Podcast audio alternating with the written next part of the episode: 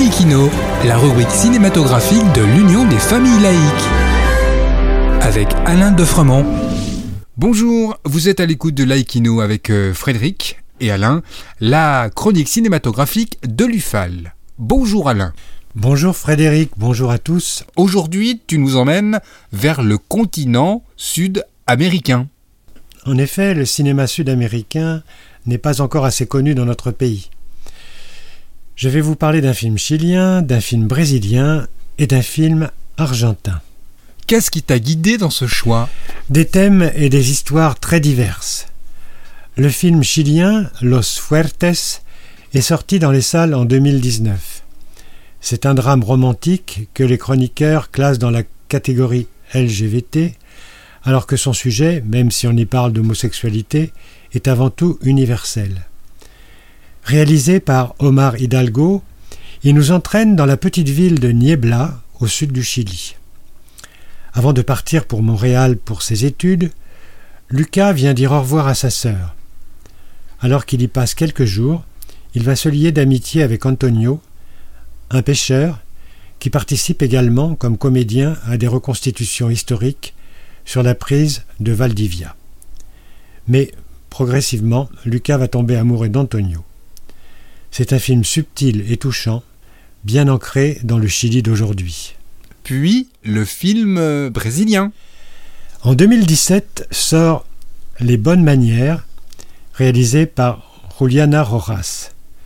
C'est un film original car il visite divers registres comme le drame, le fantastique et même l'horrifique.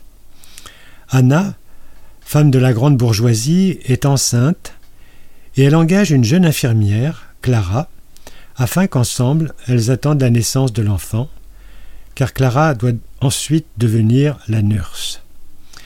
Alors que les deux femmes tissent des liens de confiance, la future mère, soudain, est victime de crises de somnambulisme.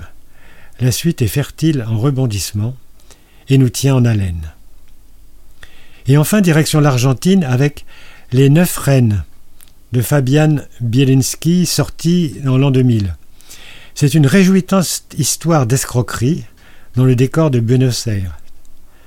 Deux petits arnaqueurs vont s'associer afin de voler une planche de neuf timbres rarissimes, Nueve Reinas, qu'ils vont ensuite tenter de revendre à un riche collectionneur vénézuélien avec la complicité de la ravissante sœur de l'un des malfrats. On pourrait le classer dans le genre thriller, car c'en est un, mais le ton ici tient plus de la comédie que du drame. C'est extrêmement bien fait.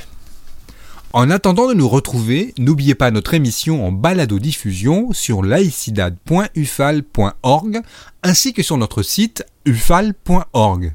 Pensez aussi que nos activités ne sont possibles que grâce à vos dons et vos adhésions.